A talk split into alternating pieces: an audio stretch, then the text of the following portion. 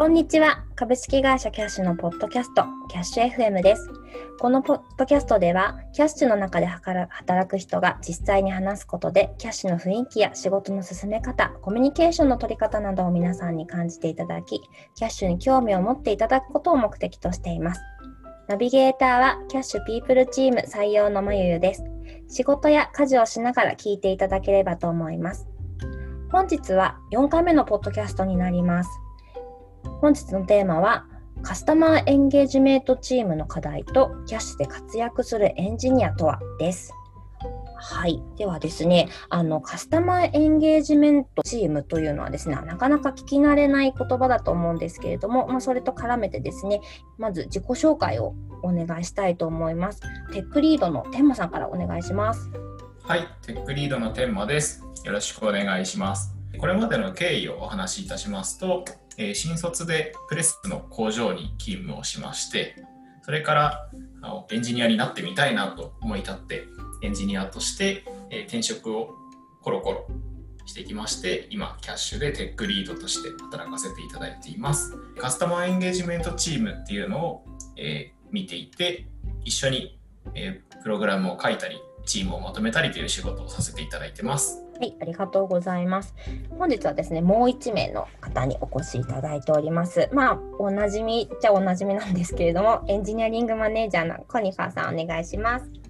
はい、テーマさんと同じくカスタマーエンゲージメントチームでエンジニアリングマネージャーをしています。この前回コニファーという名前の背景だけしか話さなかったっていう感想が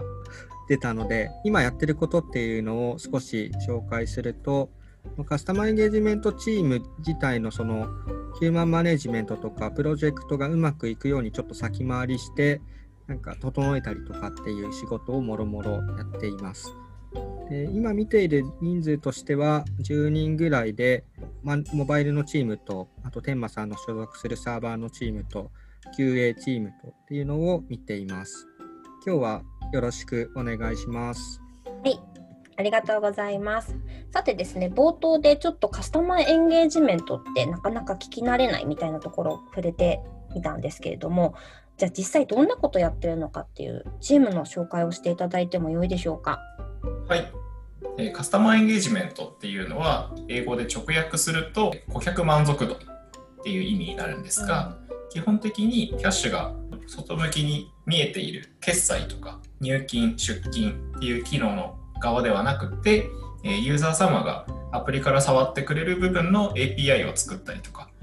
カスタマーエンゲージメントって顧客満足度って意味なので、アプリを作る部分までっていうのを全体的にやっているチームになります。そのうちの僕が見てるのはカスタマーエンゲージメントチームのサーバーサイドのチームなので、主に API とかっていうのを作る仕事をしています。いわゆるユーザーが触るところ全般は実はカスタマーエンゲージメントチームがガッと作ってるっていう感じですよね。そうですね。アプリにつながる API は基本全部作っているチームです。サーバーサイドの他のチームとしては、ペイメントとかファンズチームという決済とか、えー、入出金の裏側を作るチームとかっていうのももちろんあるんですけど、カスタマーエンゲージメントはそのうちのユーザーが実際に触れる部分と、まあ、その裏側の API をまるっと担当するチーム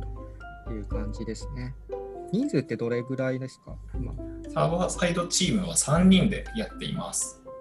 すごい分かりやすいご説明ありがとうございます。なんか今の流れであキャッシュのサービスってこういう風に開発が進んでるんだなみたいなことが頭の中で想像できました最近はチームでどんなことに取り組んでるとかって教えてもらってもいいですか？はい。去年の9月ぐらいから始まった、えー、政府主導のマイナポイントっていうえー、ポイント還元制度を担当したのと本人確認を行うための eKYC っていう機能の実装をしたのとあとは昨年9月頃かなに実装した出勤機能っていうのの実装を担当しましたあとはアプリとのつなぎ込みをする API 全般を作っている仕事をしています今のチームでこんな課題を抱えてるよっていうところとか、まあ、本日のテーマでもあるんですけどもぜひぜひあの伺えればなと思います。なんか技術的な話とかからですねあの深掘りできたらなと思うんですけれども。そうですね一つ大きな課題としてあるのは、えアプリとのつなぎ込みを行う API のサービスがこう数あるマイクロサービスの中で紙サービスになってしまっているっていうのが一番大きいと思います。アプリから来るリクエストっていうのは全てこの API サービスが、えー、請け負うんですけれどもその API サービスから他のサービスにリクエストを投げたり、えー、API のサービスの中でデータベースに対してこんな情報をくださいっていうリクエストを投げてそのままアプリ側に返したりっていうそのあたり全てを一つのサービスで賄ってしまっているのでまさに神といういうサービスになってしまっているというのが一つ課題としてあると思います。神ってあの神様の神そうですね、ゴッドの神です。ゴッドの方で ありがとうございます。はい、あのポッドキャストなので文字では伝えられないのでちょっと、うん、確かに。はい。この紙サービスって言われるとそのこれまでの経験上なんかいろんな紙サービスを経験してきた人って結構多い気がするんですけど天馬さんから見て今のそのキャッシュのサーバーサイドの課題となっている紙度っていうんですかね。か紙具合はどれぐらいなんですか？やばさみたいな。いやーなかなかそんなに大きいサービスをこれまでなんだろうな関わってきたっていうことが少ないっていうのと、うん、マイクロサービスもそんなに多くなかったのでモノリシックなサービスだったら当然一つのサービスが紙サービスとして動いてしまうんですけれどもマイクロサービスの中で紙度っていうと結構上の方なんじゃないかなって思います。なるほど、ね、じゃあ今すぐもう直さないと死ぬっていうレベルではないにせよもう結構先が見えてるというか、うん。まあ、今年中になんとかちょっとずつでもなんとかしていかないと開発速度とかにも影響しそうな話っていうイメージですかね。そうですね。こう開発をする上で紙サービスを触るってなるとやっぱりこうコード量もかなり多いですし一つの機能を提供するコードっていうのがいろんなところに散らばってたりとかいろんなところに同じようなことが書いてたりとかっていうことが起きるのでやっぱりこう紙サービスのお世話をするチームとしてはこうどうにかちっちゃいサービスに切り分けたいなっていうふうに常に思ってます。具体的にこれから手をつけるとしたらどのあたりから切り出すとかってテーマさんの中にイメージあるんですか？今は API のサービスの中でこう残高お客様から預かっているお金の残高を扱う部分があってそのあたりっていうのはもちろん API を通じてアプリからリクエストが来るっていうのの他にお客様が決済をした時に残高が増えたり減ったりっていうのが発生する部分なので、決済を担当しているペイメントチームと相談して、その部分はまず切り出そうと、今、やっている途中ですね。なるほど。少しずつでもそういうところ、手がつけられているのはいいですね。お客様の本人確認を行う KYC っていう作業があるんですけれども、その KYC の状態によって、えお客様に提供する機能が少しずつ変わるっていう要件がかなり最近多くなってきているので、KYC を司るサービスっていうのを切り出そうと今頑張っているところです。ああ、KYC は確かに大変ですね。サーバーサイドのみならず、モバイルとかもかなりそこでの条件分岐で複雑度が増しているので、自分もよくまだ分かってない仕様とかもありますし、負債ではないですけど、難しいところですね。まあ、難しくて面白いところではありますね。やっぱり法律面で絡んで、この時は KYC が必ず必要とかっていうのがあるので、そこのドメイン知識とかをちゃんと身につけた上で実装するっていうのは、面白くもあり、大変でもありっていう感じです。ちなみに質問いいですか？やっぱね、金融サービスというところで、まあ、法律のキャッチアップとかもしなくてはいけないと思うんですけど、皆さんなんかどういった方法でそういう法律関係の知識をキャッチアップされてるんですか？僕は正直その場その場で調べるぐらいしかしてないです。うん、キャッシュが関わる法律っていうのはかなりいろんなものがあって昨年9月10月ぐらいかなに取得した資金移動業っていうライセンスとかビザの決済に関わる部分だとかもちろんこう犯罪として使われると僕らも嫌なので反州法だとかいろんな法律が関わってくるんですけれどもその場その場で法律っていうのも当然アップデートされますし一回勉強したからって言ってそれがずっと使えるわけではないのでその場その場で勉強しながらこここういう法律に絡みそうだからこうした方がいいよねっていう相談をしています。具体的に今まで最近やってきた仕事の中でが法律が絡んで実装を変えたとか将来的なことも見越して実装の方針を決めたみたいな話ってあったりしますか？金 EKYC 周りとか何かあるのかなというそうですね、資金移動業を実現するにあたって、銀行からの入金だけでなくて、出金もできるようにっていうことをしたんですけれども、うんそこで銀行からの入出金を行えるのは KYC 済みのユーザーだけっていうふうに絞ったんですね。その時に KYC に関する KYC ってこういう条件が OK だったら、えー僕らのサービス使っていいですよって開放するとか、あとはこうこのユーザー不正っぽいのでアカウント一旦停止しますっていう話とかっていうのはやっぱり法律に関わる部分なのでかなり勉強しましたね。年明けから、えーいろんな銀行さんこう一時、えー入金を停止してた銀行さんっていうのからの入金を再開したんですけれどもそこで一度 KYC をしてる方々でも eKYC をしてから入出金してくださいねっていうふうに機能が変わって一度 KYC してる人たちにもう一回 KYC をお願いすることになるのでユーザーにとってアプリが使いやすくてかつ法律の要件も満たす UIUX ってどういうものかなっていうのを考えながら機能を決めたりしてました。チームの課題っていうところに戻るとそこのキャッチアップだとか社内のホームとかのコミュニケーション面において今までやりにくいところとかあの困ったこととかってあったりします？キャッシュのエンジニアって基本的にはこういうことやってくださいっていうのから始まって実装を行うっていうのが多いですけれども、まあ、そうなるとどうしてもこう要件が固まったものを実装すればいいっていう考え方にうしても寄ってしまうのでエンジニアは法律とかあんまり気にしなくても大丈夫だよねって考え考え方になりがちなんですけれども機能他で提供してる機能との兼ね合いを考えてこの法律だとこれだけで間に合うんだけどこの法律も絡むとさらにこういうことをする必要があるよねっていう提案をプロジェクトマネージャーだったりとかプロダクトオーナーだったりとかにするっていうのをかなり頑張っているのでチームの課題としてはそういう法律に関わる部分がかなり多いので、まあ一部法律の勉強もする必要があるっていうのは課題の一つかなっていうふうに思います。他にどんな課題があるんですか？API のサービスが紙サービス化しているっていう話があったんですけれども紙サービス化しているからこそ全てのモデル定義を紙サービスが持っているかというと実はキャッシュのサービスはそうはなっていなくっていろんなサービスからいろんなモデルを触りに行くってことをしているのでモデルの定義を変更しますってなった時にいろんなサービスにモデルが散らばっているのでそのそれぞれのサービスに対してモデルの定義を浸透させてあげるというか反映させてあげるというかかなり課題ではあります。このモデルの定義が散らばってる問題って、まあ、他社とかだとモデルの定義だけの、まあ、ライブラリのリポジトリ作ったりとかっていうアプローチもあるかなとは思うんですけどこの辺って検討はしてまだ手がつけられてないとか、まあ、あるいは別のアプローチで解決していこうみたいな話って今あったりするんですか？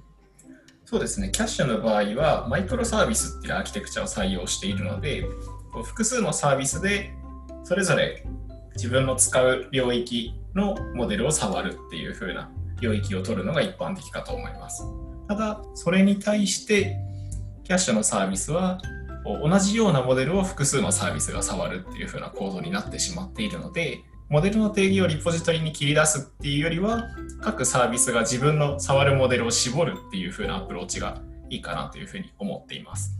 なので、残高の変動に関わるリポジトリっていうのを今、ペイメントチームと一緒に切り出していて、それは API のサービスはできるだけ触らないように、もしくは触るんであれば、こうわざわざこう残高変動を司るサービスに聞きに行くっていう風なことをするのが適切かなというふうに思って、それを今頑張っているところです。他にはどんな課題があったりしますか？あとはですね、データベース、一つのデータベースを複数のサービスで共有してしまっているっていう問題があって、マイクロサービスっていうのは理想的な形で言うと、ちっちゃいサービスがいっぱい立っていて、それぞれが連携して動いてます。そのサービスに対して一つずつデータベースが割り振られているっていうのが理想的な形だと思うんですけれども、キャッシュのサービスは、サービスは切り分けられているけど、一つのデータベースサーバーの中に一つのデータベースっていうのを作ってみんなでなんだろうな集中攻撃じゃないですけど一つのデータベースに対していろんなところからアクセスしてしまっているっていうのが一つ問題になっています。でこれがどういうところに影響するかっていうと例えば API のリクエストが大量に来ました。データを大量に読み書きする必要があります。そうなった時にデータベースの仕事量の限界が来てしまって、決済の方に影響が出てしまうとか、そういう影響があって、深刻な問題だなっていうふうに捉えています。なので、決済側のサービスで DB を切り離して、別のデータベース立てて指導している部分が一部あったりとかしています。すごい考えることたくさんありますね、エンジニアの方ってね。そうですね。こうチームは分かれているから、こうチームごとに全然違うことを考えればいいっていうわけではなくて、こう技術的負債とか歴史的経緯とかの影響で他のチームのことも考えて自分のチームが作ってるサービスをお世話しないといけないっていうのは結構難しいところですね。カスタマーエンゲージメントチームの場合は特に事業上やりたいっていうことを一手に引き受けるみたいな役回りになりがちででそうするとやりたいことのリリースのスピード感と直したいところのこう歯がゆさみたいなのとうまく付き合う必要があるんですよね。たださっきのデータベースの共通化の話とかって勢いでやっちゃいましたみたいな形でやれるボリュームのものじゃないのでどちらかというとチームの中でその事業上やりたいことと開発上やらなきゃいけないことのバランスを取るっていうのを、まあ、自分だったりとか、まあ、CTO とか含めてバランス取ってちゃんと時間取ってやるっていうのが必要だなと思っていてこれはやらないとちょっとまずいですよっていうのは天馬さん含めてテックリードがちゃんと上げてくれてるんでそれをちゃんと課題として認識した上で、まあ、チームとしてちゃんと時間取りましょうみたいな話は今まさにしてますね。そんなとこですかね、課題としては。まあいろいろ ありつつも、ちょっとずつ改善していこうという流れはあるんです。流れというか意見はあるんですよね。そうですね、うん、意見はあるし、やりたいことも山ほどあるけど、こう先ほどコニファーさんも言ってくださった事業上やりたいことを一手に引き受けるチームっていうそういうチームの特性上なかなかリファクタリングする時間を取れなかったりとか課題がものすごくボリュームが大きくてそれを実現するためには23ヶ月開発を止めなきゃいけませんとかってなると事業上のインパクトもかなり大きいのでなかなかできてない部分はありますね。うんまあ、天馬さんとか Slack でもよくこここうしたいとかっていうのをカジュアルに言ってくれてるんでやっぱりこういうのは危機感持ってる人とか、なんか意見を言ってくれてる人をちゃんとアサインして進めるのが一番いいんだろうなとか、まあ、思ったりしますね。すね他のチームにももちろんいますしね、なんかその人たち同士で、プロジェクトベースで課題解決するチームとか作ってやれると楽しくできるんじゃないかなとか、いろいろ考えてはいるんですけど、まだできてはないっていう意味で課題ですね。そうですね。僕は Slack でここもっとこうしたいっていうのをなんか 本当につぶやきつぶやきをたくさんしているのでそれを集計するのが逆に大変なんですけど。課題の話じゃないですけどカスタマーエンゲージメントチームの Slack チャンネルはなんかそういうぼやきというか、つぶやきは多いっすよね。多い、いいなと思って言ってるんですけど。そうですね。かなりこう、なんだろうな、自分が開発を作業する上で困ってることとかっていうのをつぶやきやすい環境になってるんじゃないかなっていうふうに思ってて、すごくちっちゃなことで、うん、ここってこうしたいんだけど、不安だな、大丈夫かなっていうつぶやきをすると、こうスレッドに、僕はこうだと思うんで、こうした方がいいと思いますっていう意見が活発に行われたりとか、うん、あとは、このサービスちょっと息してないんだけど大丈夫かな？エラーが出ちゃったっていう話をした時にこういうコマンド叩いて確認してみたらどうかなとかそれは僕らじゃ触れないから SRE に相談してみたらどうですか？とかっていう話をしたりとか。結構助け合いじゃないですけど話し合いは活発な方だと思います。雑談ベースでいろんな小さい課題は解決していってる空気感みたいなのはあるなって思ってますね。今ちょうどそういう自分からこう声を上げてで実際にこう雑談ベースで課題が解決していくって話があったと思うんですけれどもじゃあそこでですねこうキャッシュではなんかこういうエンジニアの人は活躍できるよみたいなところあればですね本日のテーマにもなってるんですけれどもそこもぜひぜひ伺いたいなと思います。あこの話はですね自分があの話したいって言ってあげたやつなんですけどまあ、なんでこれが出てきたかっていうと、この前、カジュアル面談した時に聞かれた質問なんですよね。でこれすごいいい質問だなと思っていて、で何がいいかっていうと、まあ、他の方からもいろいろ質問を受けていて、例えば評価制度どうなってますかとか、どういうエンジニアが評価されるのかっていうのは聞かれるんですけど、まあ、こういう活躍してるエンジニアってどんな人ですかって聞かれると、あんまり整理されてないことでも結構イメージして答えやすいし、下手に抽象化してこういうエンジニアを求めてますとかって伝えるよりも、より手触り感を持って伝わるだろうなって思ったんですよね。で自分自身もあの各メンバーに対して活躍してる人どんな人なんだっけとかどういう人をすごいなと思ってるのかとか聞いてみたいなっていうのもあってこの場のトピックとして入れたっていう背景がありますね。なので自分はまだテーマさんにもこれの話聞いたことないんでどんな人がいいなと思ってるのか割とワクワクしてるところではありますね。そうですね。ペイメントチームのテックリードの方が僕はすごく尊敬しているエンジニアの一人でもあるんですけれども、ペイメントチームの開発をする上で、こうどんどん新しい技術とか新しいツールとかっていうのを持ってきて、自分たちのペイメントの周りを司るサービスにどんどん入れていって試して、やっぱこれこういうところがダメだったわとか、これはこういうところが良かったわっていう話をどんどん共有してくれるっていうのがすごくいいところだなっていうふうに思っていて、どんどん自分たちのサービスに新しい技術を持ってきてっていうのもそうなんですけれども、知らないうちに、こういう課題あったので直してきましたみたいなことを言ってくれることが多いので、かなりその辺は、傍から見ているだけなんですけど、こう見ていてすごいなとか、尊敬するなっていう気持ちが大きいですね。かっこいいです。なんかナイトみたいな感じですね。シュッとやってきて、シュッと悪を倒してシュッと帰るみたいな。あ、騎士の方のナイトね。そうそう、騎士の方の番でやっときましたみたいな動きが確かにありますね。最近だと、ペイメント関連の決済周りのちょっとテストとか楽になるようなツールをいきなり React だったかな？を入れて、フロントエンドも作って、なんか作ってみましたみたいな感じで、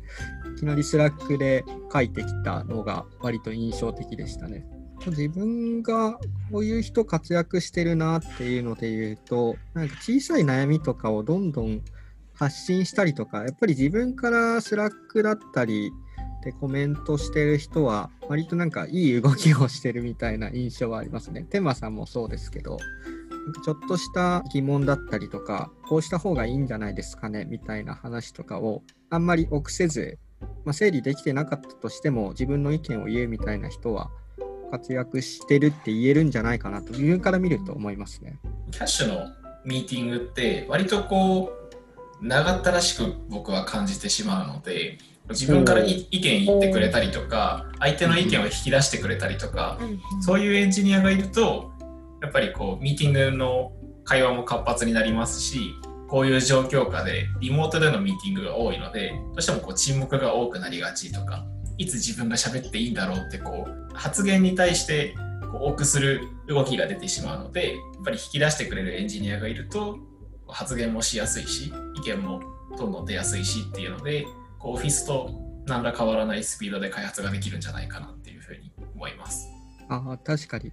まあ、開発のみならず、ミーティングでも、まあ、 Slack でもそうですけど、何かを前に進めるためのアクションを起こせる人みたいなのはいいかもしれないですね。さっきの法律の話とかでもそうですけど、まあ、法律の知識が100%自分の中なかったとしても、ここって法律上気にした方がいい可能性あるよなと思ったときに、まあ、いきなりプロダクトマネージャーにメンションして、ここ法務確認必要ですかねとか投げちゃうとかね。まあ、そういうことをしてる人は自分から見ると活躍してるなって思いますね。そういう人人にぜひ来てほしいですね。そうです、ね、まさにあのキャッシュのバリュー3つのバリューがあるんですけれどもその動いて風を知るみたいな行動があのできる人っていうのはどんどんこう雪だるま式になんか知識とか経験とかがこうどんどんどんどん膨らんでいくようなそんなイメージを持ちましたね。力みたいなのがある人はいいなって思いますかね。まあ、さっきのいきなりメンションするとかもそうですけど、やっぱりいくつかのチームが有機的に重なり合ってプロダクトを作ることが多いんで、カスタマーエンゲージメントチームのサーバーサイドもモバイルと絡むこともあるし、まあ、ペイメントとのつなぎ込みを担当することもあるんで、